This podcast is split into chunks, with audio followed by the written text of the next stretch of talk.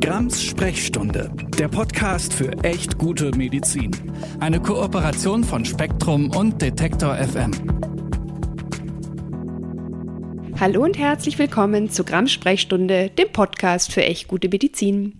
Ich bin die Nathalie Grams, Ärztin und Autorin und hier immer wieder auch zusammen mit euch auf der Suche nach echt guter Medizin und dabei auch auf der Suche nach echt guter Medizin im Bereich der Psychotherapie.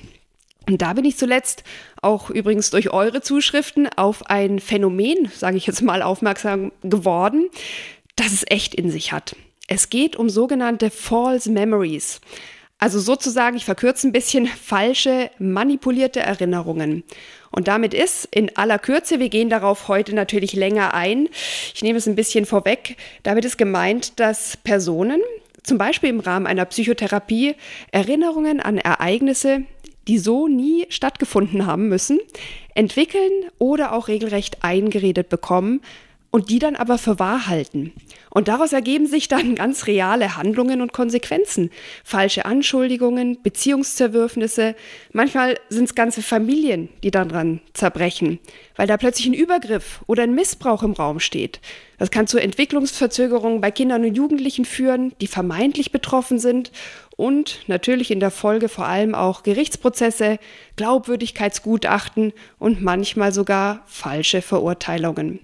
Besonders krass fand ich es nach vielem Einlesen in dieses Thema, dass manche Therapeutinnen dieses Phänomen des Erzeugens von falschen Erinnerungen mehr oder weniger bewusst geradezu ausnutzen, um aus welchen Motiven auch immer heraus Menschen, gerade auch Kinder und Jugendliche, zu Missbrauchsopfern zu machen, die sie womöglich gar nicht sind und nie waren. Und ich finde es auch deshalb krass, weil dann das eigentliche Problem, weswegen diese Menschen in die Therapie kommen, gar nicht erkannt wird und den Menschen dann Hilfe verwehrt wird, die ihnen eigentlich zusteht und derer sie vielleicht auch bedürfen. Wir kommen auf all das und natürlich auch auf die Tatsache, dass jeder tatsächliche Missbrauch aufgeklärt und geahndet werden muss und therapeutisch aufgearbeitet und bewältigt werden muss und natürlich auch nicht in Frage gestellt werden oder bagatellisiert werden darf. Wir kommen darauf noch ganz in Ruhe. Aber zunächst mein obligatorischer Hinweis. Bitte abonniert sehr gerne und teilt auch sehr gerne diesen Podcast, bewertet ihn auf eurer Lieblingsplattform und schreibt mir, wenn ihr weitere Themenwünsche oder Erfahrungen mit echt schlechter Medizin gemacht habt. Schreibt an sprechstunde.detektor.fm. Jetzt aber zum Thema und zu meinem heutigen Gast, Professor Frank Urbaniok. Vielen Dank, dass Sie heute als Experte aus der Schweiz in dieser Folge dabei sind. Möchten Sie sich meinen HörerInnen bitte einmal ganz kurz selbst vorstellen? Ja, sehr gerne. Also mein Name ist Frank Urbaniok. Ich bin forensischer Psychiater, also Gerichtspsychiater und beschäftige mich unter anderem seit jetzt mittlerweile mehr als 30 Jahren mit Straftätern, schwerpunktmäßig mit Gewalt- und Sexualstraftätern und ähm, bin zu diesem Thema äh, jetzt vor zwei Jahren gekommen, indem ich äh, darauf aufmerksam geworden bin, auf dieses ganze Thema von False Memories und äh, Falschbeurteilung. Ich bin dem in meiner Berufslaufbahn schon verschiedentlich äh, begegnet, aber das Thema hat durch verschiedene Entwicklungen an besonderer Aktualität jetzt nochmal gewonnen. Ja, den Eindruck hatte ich auch und äh, mir ist es zugetragen worden, erstens durch die Zuschriften von meinen HörerInnen, aber auch durch einen echt schrecklichen Fall in meinem Bekanntenkreis. Und äh, ich habe gemerkt, dass es gar nicht so ganz selten ist, dass im Rahmen von der Psychotherapie diese sogenannten False Memories, also die falschen Erinnerungen auftreten. Aber können Sie vielleicht mal ganz basal zunächst erklären, worum sich es dabei handelt? Wenn man das noch nie gehört hat, was muss man sich darunter vorstellen? Ja, das Spektrum, das reicht von sogenannten klassischen False Memories und das heißt ja übersetzt falsche Erinnerungen. Das bedeutet, dass Personen, die solche falschen Erinnerungen haben, ganz fest davon überzeugt sind, dass das reale Erinnerungen sind. Also dass das Ereignisse betrifft, die tatsächlich so vorgekommen sind. Wir reden da zum Beispiel über den sexuellen Missbrauch, also dass die Personen davon absolut überzeugt sind, aber das ist objektiv falsch. Das sind so die klassischen False Memories. Und dann gibt es, was Sie auch schon angesprochen haben, diesen Effekt, dass das zum Teil dann durch Therapeuten überhaupt initiiert wird, also dass es den Menschen eingeredet wird, oder dass es vielleicht, wenn das schon vorhanden war, diese falschen Erinnerungen, diese verstärkt und chronifiziert werden. Davon muss man ein bisschen unterscheiden, das, was ich aggravierte Erinnerungen nenne, also da gibt es dann so einen realen Kern, vielleicht ein peinliches Erlebnis, und das wird dann immer weiter ausgebaut, umso öfter man darüber redet, wird, entfernt es sich dann immer weiter von der Realität, und am Ende dieses Spektrums gibt es dann natürlich auch klassische Falschbeschuldigungen, wo es dann gar nicht um, um wirklich falsche Erinnerungen geht, sondern zum Teil um dann ähm, auch taktisch eingesetzte Falschbeschuldigungen. Und dieses ganze Spektrum, das äh, nimmt ein oder hat ein Ausmaß, das bis jetzt unterschätzt wird. Mhm. Mhm. Also man kennt das im Bereich der Psychotherapie, aber bisher ist man nicht so ganz offensiv damit umgegangen, weil natürlich da auch, und das ist ja ganz wichtig, darüber sprechen wir auch gleich noch im Verlauf, man erstmal geneigt ist, natürlich Opfern immer Glauben zu schenken und sie jetzt nicht noch in Frage zu stellen in, in ihren Aussagen. Aber ich habe mal auf einem Vortrag tatsächlich eine Forscherin kennengelernt, Julia Shaw heißt sie, die sich ganz gezielt für wissenschaftliche Arbeiten damit beschäftigt, wie man ProbandInnen falsche Erinnerungen richtiggehend einpflanzt, also so implementiert. Und die hat berichtet, wie krass sie das immer findet, wie lebendig ProbandInnen diese falschen Erinnerungen dann dann erstens glauben, zweitens ausschmücken und drittens darauf bestehen, dass das wirklich passiert ist, selbst wenn man sie im Rahmen dieser Studien dann damit konfrontiert und sagt, nee, nee, das haben wir euch ja nur eingeredet, weil wir mal testen wollten, ob das funktioniert. Ähm, ist es so leicht, Menschen zu manipulieren, frage ich mich? Ja, also da gibt es auch viel dazu zu sagen. Man muss generell sagen, das ist nicht für alle Menschen gleich. Es gibt Menschen, die dafür empfänglich sind und andere Menschen sind weniger empfänglich dafür. Wir, wir können vielleicht so eine Parallele auch hier nennen. Es gibt ja immer so in den Studien ungefähr 30 Prozent der Menschen, von denen man sagt, die sind besonders anfällig für Verschwörungstheorien. Mhm. Und Verschwörungstheorien sind vielleicht etwas Ähnliches wie so falsche Erinnerungen, weil sie ja auch so im Zentrum der eigenen Identität sind. Man ist vollkommen davon überzeugt, überzeugt, man fühlt die Wahrheit dieser Überzeugung, man vertritt das offensiv und der entscheidende Punkt ist ja jetzt, dass man das entgegen aller Fakten und Belege aufrechterhält. Also die mhm. gefühlte. Wahrnehmung, die wird aufrechterhalten und äh, um jetzt vielleicht da auch noch einen Hinweis zu machen, es gibt natürlich eine generelle Disposition in unserem Gehirn, dass wir runde Geschichten, dass wir gefühlte Wahrheiten sehr gern priorisieren und nicht so sehr das, was richtig ist, was differenziert ist und das ist letztlich auch eine evolutionäre Prägung, wie unser Gehirn angelegt ist ist.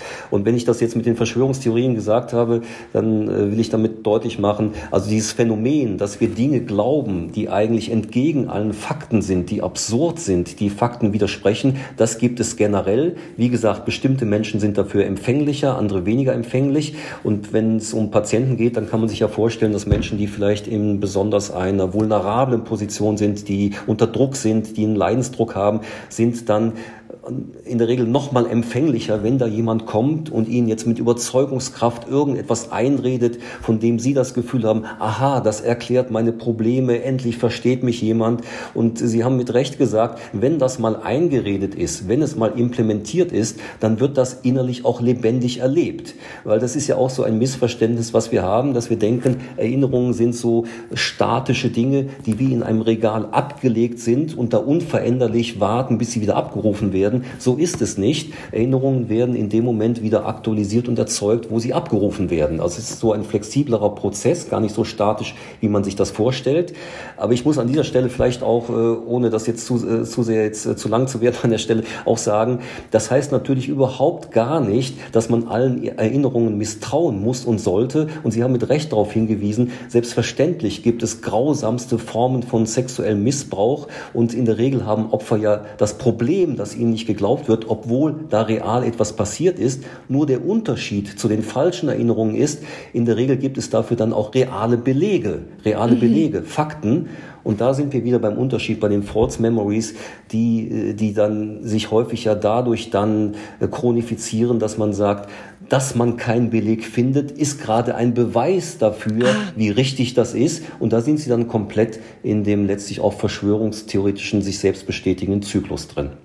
Ja, wie so eine Art Zirkelschluss. Ähm, richtig, richtig. Ja, Da muss ich auch gleich noch eine Frage zu stellen. Aber ich habe mir jetzt gerade, wo Sie das so erzählen, gedacht, dass die, dass die Psychotherapie ja dann vor einem riesigen Problem steht. Einerseits muss man die Vorwürfe von sexuellem Missbrauch und, und, und überhaupt alles, was Opfer erzählen, absolut ernst nehmen und selbstverständlich nicht per se in Frage stellen oder auch nur bagatellisieren.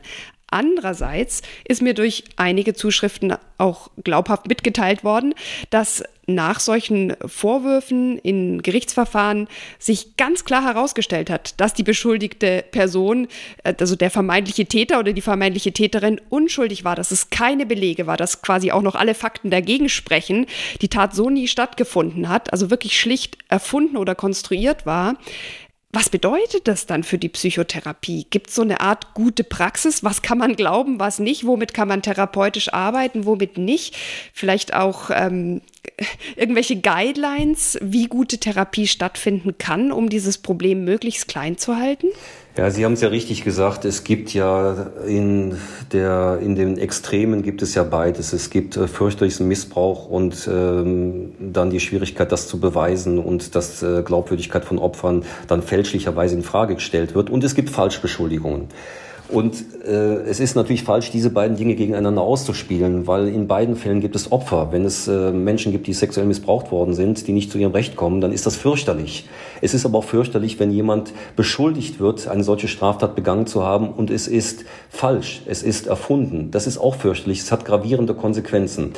Jetzt äh, würde ich immer sagen, ja, man kann das differenzieren. Man kann das differenzieren. Das hat etwas damit zu tun, dass man sich an Belege hält, dass man plausibilisiert, dass man auch nicht Patienten, wenn es jetzt um einen Therapeuten, eine Therapeutin geht, mit einer gewissen Lust immer weiter in die, äh, aus der Realität heraustreibt und mit, mit, mit steilen Interpretationen das immer weiter befeuert.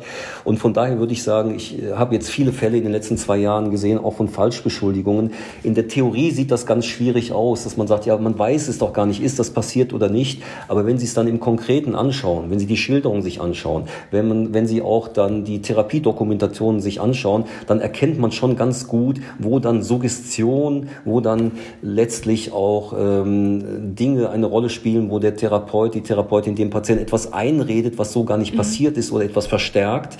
Also ich würde sagen, äh, lange Rede, kurzer Sinn. In der Theorie ist das schwierig, aber wenn man mit gesundem Menschenverstand daran geht, wenn man auf wissenschaftlicher Basis äh, therapiert, wenn man sich selbst auch kritisch reflektiert, in dem Sinne, dass man nicht etwas überstülpt auf Patienten wie eine Schublade für eine Überzeugung, die man selber richtig findet, wenn man diese ganzen Sachen beachtet, dann kann Psychotherapie ja einen, einen, wirklich einen so großen Mehrwert bedeuten und für Menschen einen so großen Unterschied machen.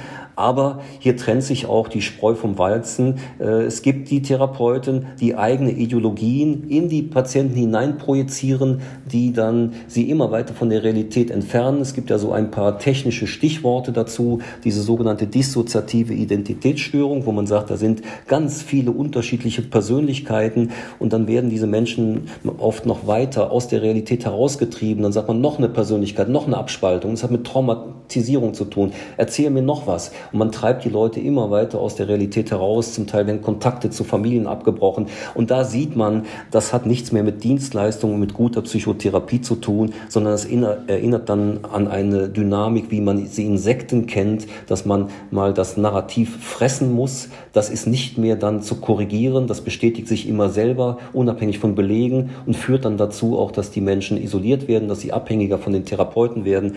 Also von daher würde ich sagen, ja, es gibt solche Kriterien natürlich, wo man unterscheiden kann, läuft das richtig oder falsch. Und man kann das in der Praxis in den meisten Fällen auch ganz gut erkennen. Ist es eine Falschbeschuldigung? Sind es False Memories oder sind es reale äh, Ereignisse? Und ich sage immer, man muss diese rote Linie ganz klar ziehen der Falschbeschuldigungen, auch der Falschbehandlungen, um den ganzen wichtigen Bereich von richtigen, von wertvollen Trauma Traumatherapien zu schützen, dass das nicht generell diskreditiert wird oder man generell Opfern misstraut. Das wäre natürlich total fatal.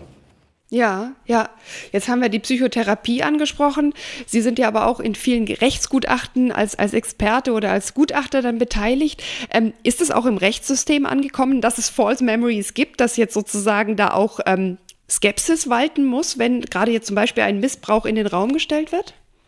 Ich würde sagen zum Teil. Und äh, wie immer hängt es davon ab, welche Personen sind da beteiligt. Man kann nicht sagen immer oder nie, sondern das hängt dann am Schluss auch immer von der Professionalität der handelnden Personen ab. Aber dass generell man Zeugenaussagen kritisch äh, betrachten muss, das glaube ich ist im Rechtssystem sogar eher verankert als in der Psychotherapie, wo ja viele ja. sagen, wir glauben mal per se und es stimmt immer und wir stellen das überhaupt nicht in Zweifel. Ähm, da gibt es im Rechtssystem eine andere Tradition, dass man ja auch im Rechtssystem, ich würde sagen, seit Jahrtausenden konfrontiert ist mit Menschen, die falsche Aussagen machen und falsche Zeugenaussagen machen oder Täter, die äh, einfach irgendwas bestreiten. Da gibt es eine andere Tradition. Von daher glaube ich, das fällt erstmal auf fruchtbareren Boden. Aber, jetzt kommt das große Aber, was die konkreten Falschbeschuldigungen angeht im Bereich von sexuellen Missbrauchshandlungen, da muss ich leider sagen, da sehe ich nach wie vor viele Fälle, wo aus einem Reflex, weil es um Sexualdelikte geht, dann ähm, das gar nicht mehr genau kritisch überprüft wird, weil man fast in so einen Zwang reinkommt. Ja, man darf das doch gar nicht in Frage stellen, wenn doch jetzt ein Opfer da ist und so etwas behauptet. Da sehe ich zum Teil eine Schieflage. Ich habe aktuell auch Fälle, also wo es, wo es um krasseste Falschbeschuldigung geht mit dramatischen Konsequenzen für die betroffene Person. Da werden dann andere nicht betroffene Kinder werden dann entzogen, werden dann interniert. Alles auf einer, ich, ich bin ganz überzeugt, falschen Grundlage. Und da sieht man manchmal, dass äh, die Gefahr halt im Rechtssystem auch da ist, dass man dort äh, nicht differenziert, nicht ergebnisoffen dran geht und nicht äh, dann differenziert plausibilisiert. Und das kann dann eben im Bereich von Falschbeschuldigung also zu fatalen Konsequenzen Konsequenzen für die Betroffenen führen. Hm. Ja, ja. Ja, das hat sich auch in den Zuschriften, die ich erhalten habe, dargestellt. Und da wurde halt auch wirklich erwähnt, dass solche falschen Erinnerungen von diesen vermeintlichen, sage ich mal, TherapeutInnen regelrecht eingeredet worden sind.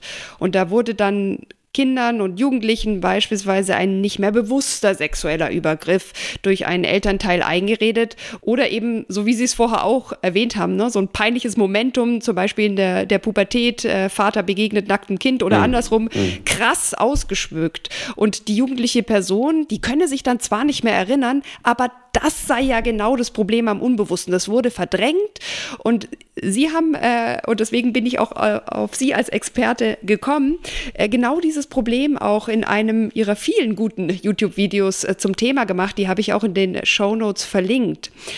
Jetzt bei den Zuschriften, äh, Sie können gleich darauf reagieren, ich will noch eine Sache hinzufügen. Bei den Zuschriften, die ich bekommen habe, handelt es sich wohl bei diesen TherapeutInnen um eher, sag ich mal, HeilpraktikerInnen für Psychotherapie oder selbsternannte HeilerInnen ohne wirkliche therapeutische Ausbildung, auch ohne Approbation. Da habe ich mich gefragt, kann man das Problem an der therapeutischen Ausbildung oder Nicht-Ausbildung festmachen? Oder liegt es an dieser Theorie des Unbewussten von unserem guten Herrn Freud. Ja, ja, Sie sagen ja zu Recht, dass diese Theorie des Unbewussten ist gewissermaßen ein Einfallstor dafür, in Patienten etwas hinein zu projizieren, weil das Unbewusste bedeutet ja immer, dass es der Person selber nicht bewusst ist. Und äh, deswegen gibt es dann Therapeuten, die sagen, du kannst gar nichts dazu sagen. Egal, was du dazu sagst, ich weiß es besser, weil es ist ja unbewusst. Mhm. Und dann können sie an der Oberfläche vielleicht jemand sehen mit einem Verhalten, der total selbstbewusst auftritt dann kann man dem einreden und kann sagen, ja, du trittst ja nur selbstbewusst auf, weil du tief in deinem Unbewussten, was du selber gar nicht weißt, total unsicher bist. Oder es kann eine Person sein, die wirklich sehr unsicher ist, sehr zweifelnd ist, sich äh, mit leiser Stimme spricht, sich nicht durchsetzen kann. Und da sagt man auch, ja, du hast ein Selbstwertproblem. Und da sehen Sie, da hebt sich dann jede Validierung, jede Überprüfung auf, weil das Verhalten, ein Verhalten und das genaue Gegenteil kann zur selben Diagnose führen. Mhm. Und das zeigt, wie, wie problematisch das mit dem Unbewussten ist ist. Und äh, ich habe ja so ein kleines Beispiel, Sie haben das auch angesprochen, was ich äh, häufig nenne, diesen Fluch der Psychosomatik.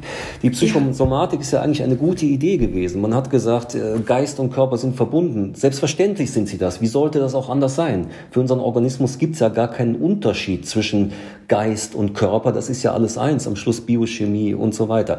Und in der Praxis ist das aber fatal gewesen und ich habe das, sehe das bis heute.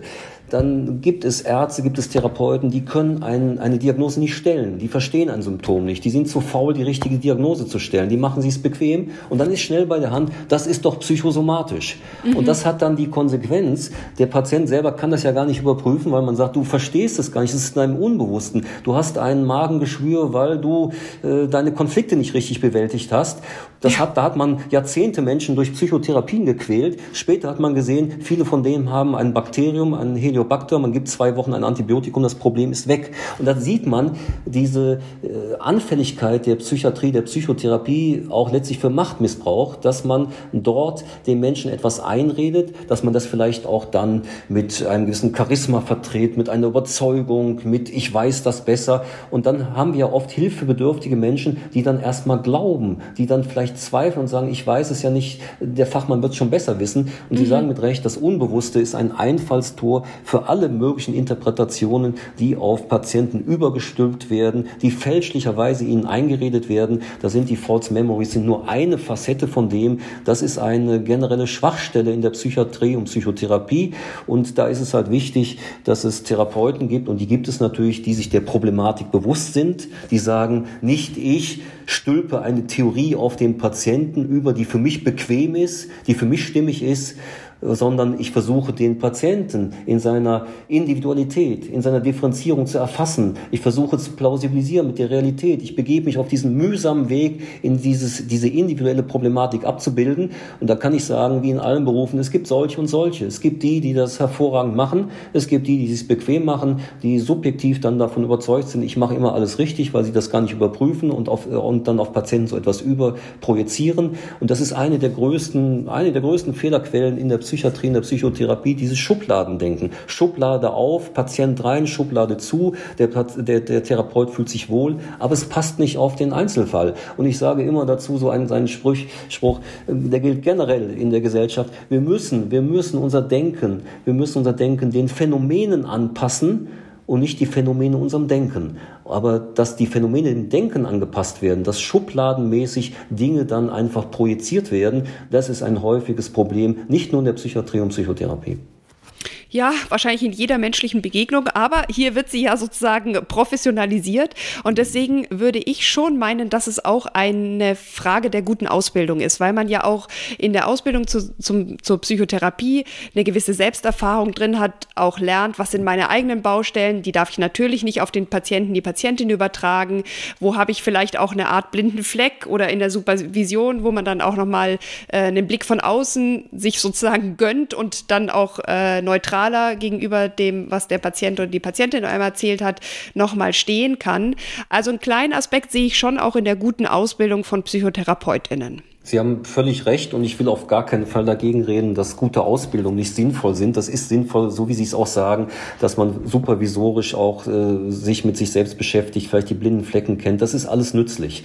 Und es stimmt auch, dass die Gefahr für diese falschen Erinnerungen, für dieses den Menschen was einreden, was gar nicht stimmt, was sie letztlich aus der Realität entfernt, was ihnen mehr Probleme macht, es ist ein größeres Problem in all dem, ich sag mal, therapeutischen Angeboten, die dann eine Nähe zu esoterischen Vorstellungen haben, die dann eine Nähe auch zu Verschwörungstheorien haben.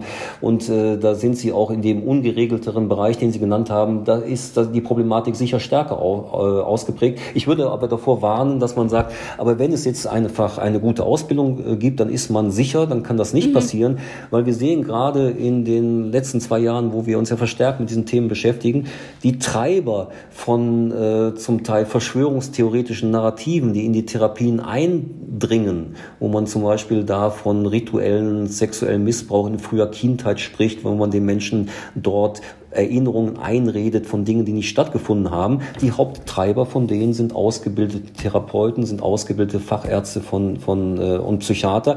Also ich will so ein bisschen davor warnen zu sagen, wenn wir nur alles gut ausgebildete Menschen haben, dann ist das Problem, äh, erübrigt sich. So ist es nicht, sondern es gibt auch unter sehr ausgebildeten Menschen dann die Tendenz, eigene Theorien und Überzeugungen unreflektiert auf Patienten überzustülpen.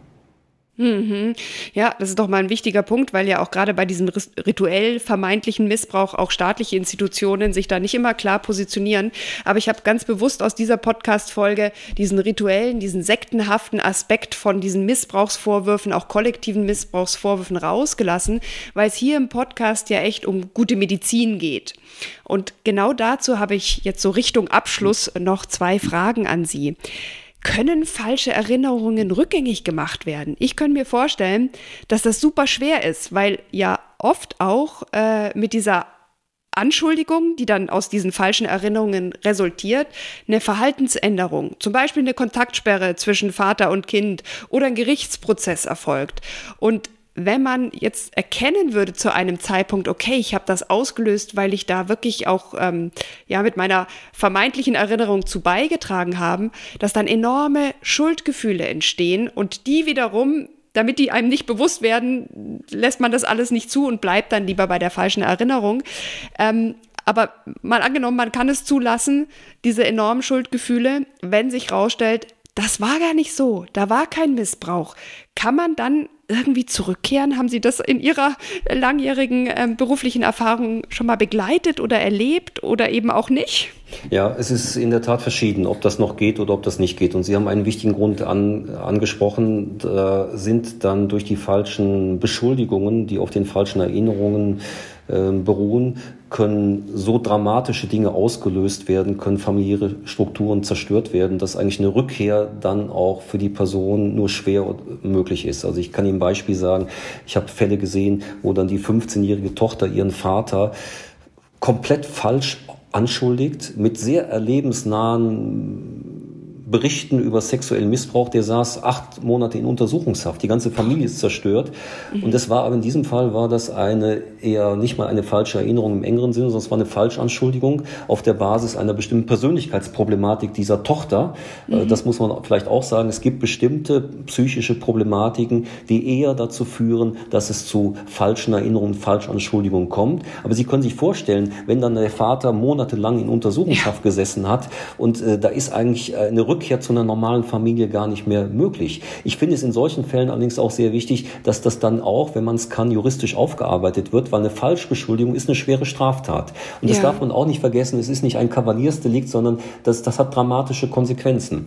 Jetzt ist es aber so, ein weiterer Effekt, äh, der auch eine Rolle spielt, ist nicht nur das Schuldgefühl oder möglicherweise die schlimmen Dinge, die passiert sind. Ein weiterer Effekt ist, ähnlich wie bei den Verschwörungstheoretikern, dass natürlich solche falschen Erinnerungen auch ein etwas Identitätsstiftendes ja. haben können. Das heißt, dass das zu einem Zentrum des eigenen Identitätserlebens wird. Und ich habe viele Menschen gesehen, die das dann dankbar annehmen, weil die dann sagen, endlich hat mir das jemand erklärt. Ich habe jetzt frühkindliche Traumen entdeckt und die erklären alle Probleme, die ich bis jetzt im Leben hatte. Und mhm. die äh, kommen dann mit Gleichgesinnten zusammen, die sich gleichzeitig be bestärken. Es ist ja auch so ein, äh, ein Phänomen unserer Internetkultur, dass man dann auch schnell äh, Räume findet, in denen man sich selbst bestätigt. Und dann wird das immer weiter in die Persönlichkeit reingearbeitet, wird immer fester ein, ein, ein Kern des eigenen Identitätserlebens, der eigenen Biografie. Und es ist klar, wenn das dann so in die Identität eingearbeitet wird, so mhm. in das Selbstverständnis, wenn es so viel einen Erklärungswert hat dafür, wo ich Schwierigkeiten habe, manchmal auch mit so einer fast Selbsterhöhung, ich durchblicke jetzt alles, ich sehe etwas, was andere Menschen nicht sehen, ich habe ein Geheimwissen, weil ich das weiß. Und dann ist der Weg in die Realität dann steinig und schwer und manchmal nicht möglich. Aber das hängt, wie gesagt, davon ab, wie stark ist diese falsche Erinnerung in der Persönlichkeit verankert, wie äh, eng hängt sie mit dem Persönlichkeitskern zusammen, was ist schon passiert, was sind für Folgen eingetreten und gibt es zum Beispiel äh, Therapeuten, die dann in eine andere Richtung, wieder in Richtung Realität äh, arbeiten. Also ich würde sagen, grundsätzlich ist es möglich, sich davon wieder zu entfernen. Umso stärker das in der Persönlichkeit verankert ist, umso schwieriger wird das. Und äh, vielleicht dazu auch noch aus der Wissenschaft ein, ein, ein bisschen ein ermutigender Befund. Mhm. Man hat ja in manchen dieser Studien, wo man falsche Erinnerungen induziert hat als wissenschaftliche Versuche, wo man gesehen hat, es geht relativ leicht, zumindest bei bestimmten Personen, nicht bei allen, aber bei bestimmten Personen. Und äh, man hat dann aber auch gesehen, dass die realen Erinnerungen, wenn man dann aufgeklärt hat und gesagt hat, wir klären euch jetzt auf, diese Mechanismen, wie leicht das ist, dass man euch falsche Erinnerungen einreden kann. Das ist dann zum Beispiel passiert, indem man gesagt hat, da warst du noch klein, wir haben von deinen Eltern ja. gehört, die haben das und das erzählt genau. und so weiter. Und ja. dann haben die das auf, aufgegriffen. Und man hat dann gesehen, viele konnten sich dann aber von dieser Erinnerung lösen und äh, haben aber nicht dann generell ihren Erinnerungen misstraut, sondern sie konnten dann eigentlich schärfer selber unterscheiden, wo lauert die Gefahr von falschen Erinnerungen und wo äh, sind wirklich reale Erinnerungen. Also Aufklärung und realitätsnahe äh, Bearbeitung hat auch die Chance, dass eigentlich diese Kontur, wo ist die falsche Erinnerung, wo ist was Richtiges, dass sich die schärft. Und da vielleicht auch noch ein kleiner anderer Befund aus dieser äh, Szene der Verschwörungstheoretiker.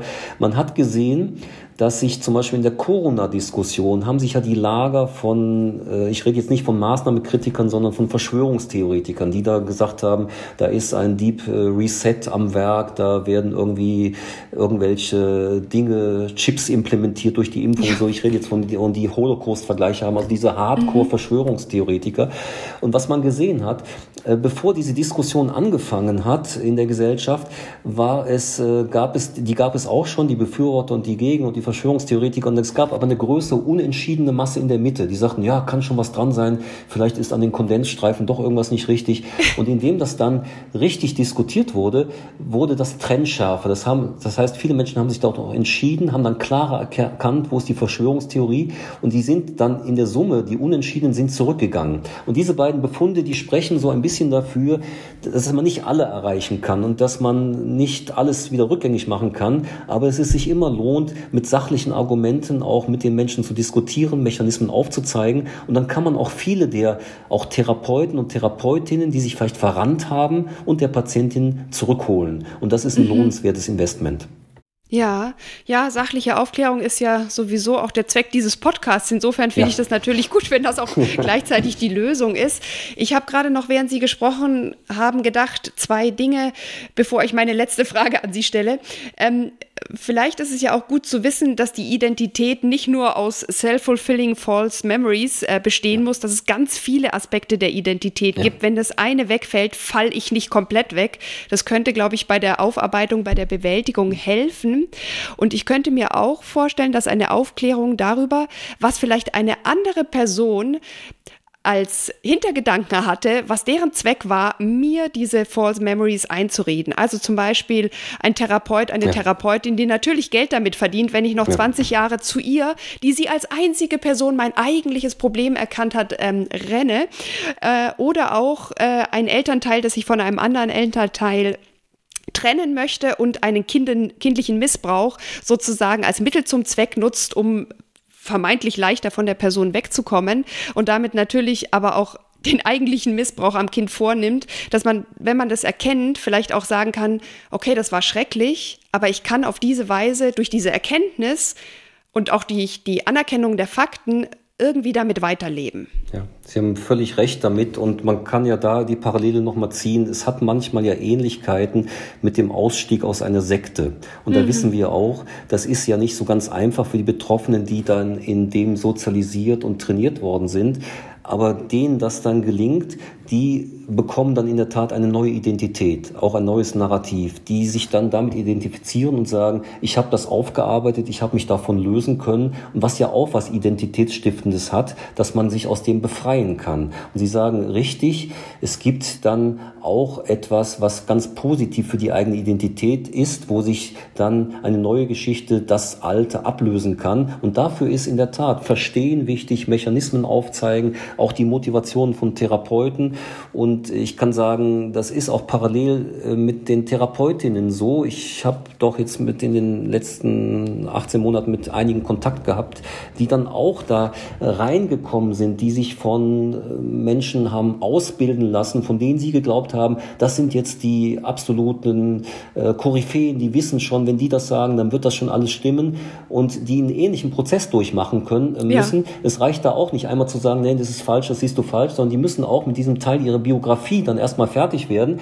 Mhm. Aber da, wo das gelingt, und es gelingt bei vielen, es sind ja oft engagierte Therapeuten, die es besonders gut machen wollen, wenn sie dann die Mechanismen durchblicken, wenn sie dann sehen, wo habe ich den Boden verlassen, dann kann das auch eine, dieser Umweg in der eigenen Biografie, aus dem kann was Positives erwachsen, nämlich dass sie dann viel besser sensibilisiert sind in Zukunft, wo fängt was Falsches an, wo ist ein realer Boden. Und ähm, das ist ähnlich mit den Patienten. Es kann dann was Positives für die eigene Identität, Berufsidentität oder persönliche Identität bedeuten, wenn man das aufarbeiten kann, wenn man sich daraus lösen kann und daraus wieder eine Perspektive entwickeln kann.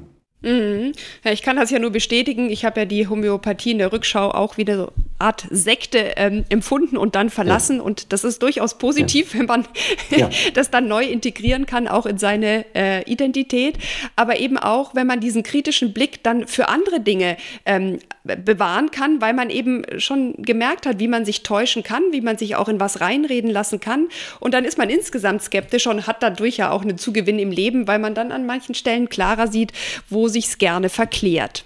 Genau. Und da ist der, da ist dann der, das ist ja immer ein bisschen aufwendiger und anstrengender als das andere, aber der manchmal ja bequeme Weg, dass man dann einfachen Wahrheiten folgt, der ist ja oft der, der Irrweg. Und wenn man da auf ein neues Level kommt und äh, sozusagen diesen etwas unbequemeren, aufwendigen Weg auf sich nimmt, man merkt, äh, man, man hat viel mehr davon, weil man dann äh, viel auch, auch für Patienten mehr bewirken kann. Und äh, mhm. ich glaube, genauso wie Sie das sagen, dann kann dieser Umweg, kann am Schluss ja was sehr Positives für einen selber sein.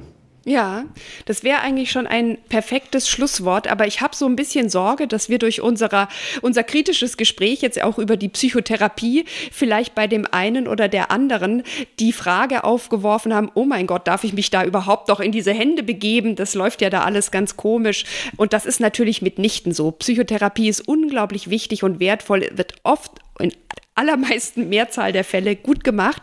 Aber ich frage mich natürlich schon noch, gibt es im Rahmen von guter Psychotherapie irgendwelche Kriterien, wie solche False Memory Creations möglichst vermieden werden können? Ja, es gibt natürlich das, äh, was Sie schon angesprochen haben, von der Ausbildung, Supervision, was die Therapeuten und Therapeutinnen dann betrifft, weil in der Regel merkt man ja auch schon, äh, was die für Narrative vertreten, was die für Theorien vertreten. Also es gibt schon klare Indikatoren, wo man weiß, da überschreiten bestimmte Therapeutinnen und Therapeuten die rote Linie und äh, arbeiten sich in so ein Narrativ ein, was für Patienten einfach nicht gut ist, wo sie das für sich selber machen, weil sie es oder sie machen es, um Patienten abhängig von sich zu machen oder ein eigenes Welt Weltbild äh, zu portieren. Die Kriterien, die gibt es schon. Also man, man sieht die Therapie, man sieht die Therapiedokumentation, man redet mit den Menschen und da hat man schon klare Hinweise dafür, äh, welche überschreiten dann die rote Linien. Für die Patientinnen und Patienten selber ähm, ist es so, Sie haben das ja völlig richtig gesagt, Psychotherapie kann etwas Hervorragendes sein, was einem wirklich im Leben total weiterhilft. Und gerade wenn wir über Trauma und traumatisierte Menschen sprechen, dann ist es ja ganz extrem wichtig, dass, äh, dass da Traumen aufgearbeitet werden, dass das Leben besser gemacht wird. Und da, da gibt es Traumatherapeuten und Traumatherapeuten, die eine extrem wertvolle und wichtige Arbeit leisten. Und ähm, da gibt es eigentlich so nur den generellen Tipp, dass ähm, Patientinnen und Patientinnen auch kritisch für sich über, äh, hinterfragen, äh, stimmt das für mich wirklich? Und, und mhm. auch kritische Fragen stellen. Und wenn sie da keine überzeugenden Antworten bekommen und wenn sie da das Gefühl haben, es wird auf meine Einwände nicht reagiert, das kann auch immer schon ein Indiz Indiz dafür sein, dass da äh, diese Asymmetrie in der Beziehung, dass die halt ausgenutzt wird von dem Therapeuten, dass er mir etwas einreden äh, kann.